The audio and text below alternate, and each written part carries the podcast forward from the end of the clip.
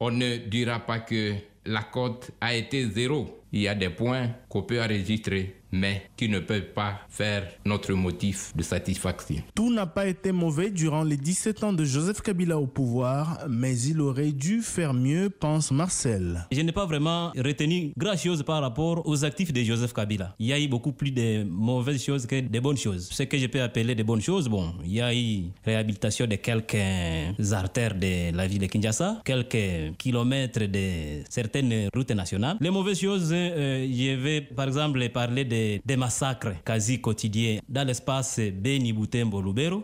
Nous avons aussi connu dans ces pays les salaires de misère pour les fonctionnaires de l'État. Vous imaginez un pays de plus de 80 millions de personnes avec un budget de 4 milliards de dollars. Pascal, originaire de la province du Nord Kivu, est lui déçu que le régime Kabila n'ait pas pu ramener la paix à l'est de la RDC. Joseph, quant à lui, pense que Kabila n'a pas tenu ses promesses de campagne de 2006 et 2011. Le règne du président Joseph Kabila, sur le plan réalisation, on nous avait parlé de cinq chantiers.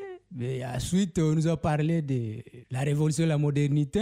De tout ça, on n'a rien vu de concret sur le terrain. Ce Quinois, interrogé par Top Congo FM, espère que Félix Tshisekedi, le nouveau président de la République, tiendra lui ses promesses de campagne et surtout va travailler à l'amélioration du quotidien des Congolais. Félix Tshisekedi, c'est le président sur qui reposent tous les espoirs du peuple congolais. Hein. Parce que j'ai parlé par exemple des massacres à Beni, Butembo, Lubero. Le président Félix Félix Antoine Tshisekedi a promis mettre fin à cet état de choses. Et nous attendons le président dans la matérialisation de cette promesse. Et nous attendons que le président restaure la paix, la justice et qu'il restaure un salaire décent aux fonctionnaires de l'État. Donc, euh, l'amélioration des vécus quotidiens des citoyens congolais. Ce que nous attendons de Félix Tshisekedi, c'est la matérialisation de ses promesses. Il a tout dit pendant la campagne. Nous, nous n'allons demander rien de plus de ce qu'il a promis. Nous attendons qu'il nous aide à vivre comme toute autre personne au sein de ce pays. Nous espérons que les nouvelles autorités du pays vont vraiment écouter les pleurs,